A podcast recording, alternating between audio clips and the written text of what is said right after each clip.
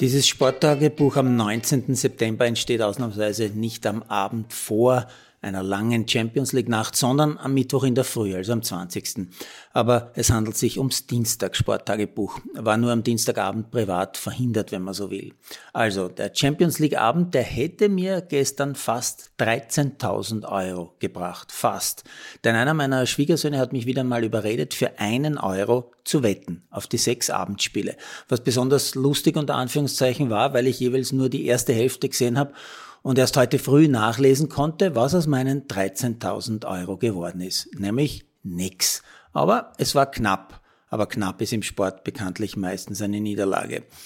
Also, dass Barca gegen Antwerpen gewinnen würde, das war natürlich klar. Aber ich hatte nur bis zur Pause das exakt richtige Ergebnis von 3 zu 0. Die zwei weiteren Tore zum Endstand von 5-0, die hatte ich dann leider nicht mehr eingeplant. Dass der FC Porto gegen Donetsk gewinnen würde, das war natürlich klar. Aber ich hatte eben ein 2 zu 0 anstatt eines 3 zu 1. Sieger und Abstand dieses Duells, das übrigens in Hamburg gespielt worden ist, hat gestimmt. Das genaue Ergebnis dann aber doch nicht. Dass Leipzig in Bern bei den Young Boys gewinnen würde, das war mir natürlich klar, aber ich hatte ein 2-0 für die Dosen eingeplant. Es wurde aber ein 3 zu 1. Dass Man City gegen Belgrad natürlich klar gewinnen würde, war mir natürlich völlig klar. Dass Roter Stern aber in Manchester in Führung gehen würde, das hat meine Wette schwer erschüttert. Zum Glück hat dann Man City nach der Pause gleich drei Stück gemacht. Endstand also 3 zu 0. Aber nicht Glück genug für mich, denn ich hatte 2-0. Und vor allem, wo war eigentlich Herr Haaland, der sonst immer für 2-3 gut ist? Der hat keines gemacht.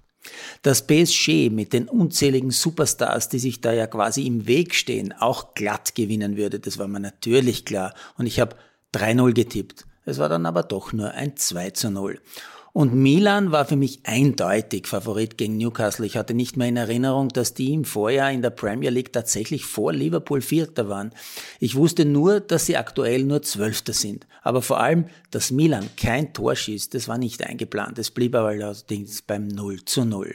Fazit, Vorher war ja fast alles klar. Heute früh war nur eines klar. Wetten ist Glückssache und Glück im Spiel habe ich derzeit nicht viel, kann man sagen.